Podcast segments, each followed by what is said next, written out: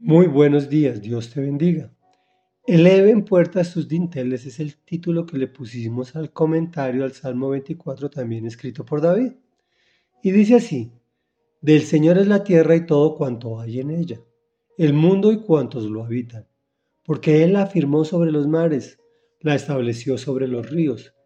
¿Quién puede subir al monte del Señor? ¿Quién puede estar en su lugar santo? Solo el de manos limpias y corazón puro, el que no adora ídolos vanos, ni jura por dioses falsos. Quien es así, recibe bendiciones del Señor. Dios su Salvador le hará justicia. Tal es la generación de los que a ti acuden, de los que buscan tu rostro. Oh Dios de Jacob, eleven puertas sus dinteles, levántense puertas antiguas, que va a entrar el Rey de la Gloria. ¿Quién es este Rey de la Gloria? El Señor, el fuerte y valiente, el Señor, el valiente guerrero. Eleven puertas sus dinteles, levántense puertas antiguas que va a entrar el Rey de la Gloria. ¿Quién es este Rey de la Gloria? Es el Señor Todopoderoso. Él es el Rey de la Gloria. Comentario. La precesión de David frente al Señor es extraordinariamente majestuosa. Por eso dice el Salmo, eleven puertas sus dinteles que va a entrar el Rey de la Gloria. Pero esto realmente es para nosotros. Tenemos que elevar nuestros dinteles, nuestros estándares de espiritualidad y moralidad, para que Dios se involucre en nuestras vidas de forma activa, porque del Señor es la tierra y todo cuanto hay en ella, el mundo sus habitantes.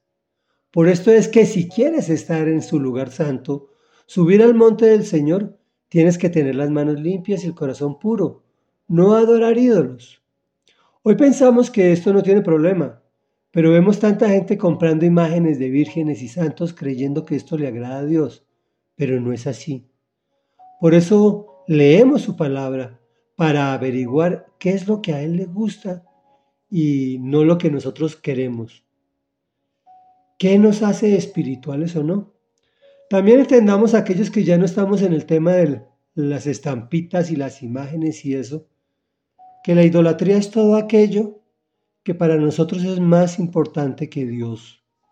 A veces puede ser tu carro, tu casa, tu trabajo, tu cónyuge, tus hijos, el dinero, el poder, tantas cosas que quitan tu mirada del Señor y la enfocan en otras cosas.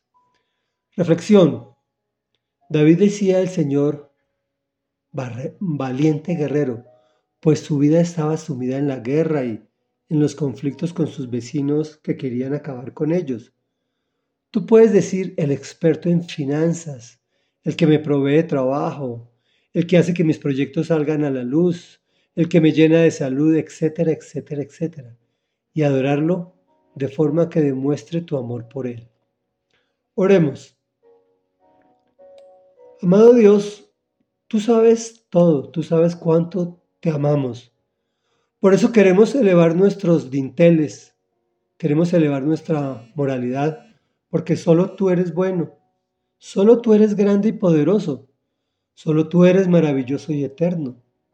Y todo el mundo es tuyo, y cuantos lo habitamos somos tuyos porque el mar, los ríos y todo lo que existe tú lo creaste. Queremos subir a tu monte santo, Señor, llegar a tu lugar. Por favor, ayúdanos a limpiar nuestras manos y a limpiar nuestro corazón, a no adorar ídolos vanos, ni a jurar por dioses falsos, pues queremos recibir tu bendición, tu salvación, tu justicia. Queremos acudir a ti y buscar tu rostro, Señor porque son tantas las veces que venimos a ti a buscar tu mano, que queremos ser tus amigos.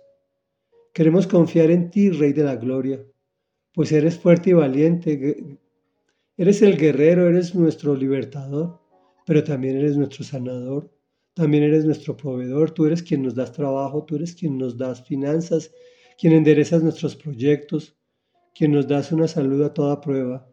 Y es en el nombre de Jesús quien nos permite venir a ti sin ninguna complicación, por quien hemos orado. Amén y amén.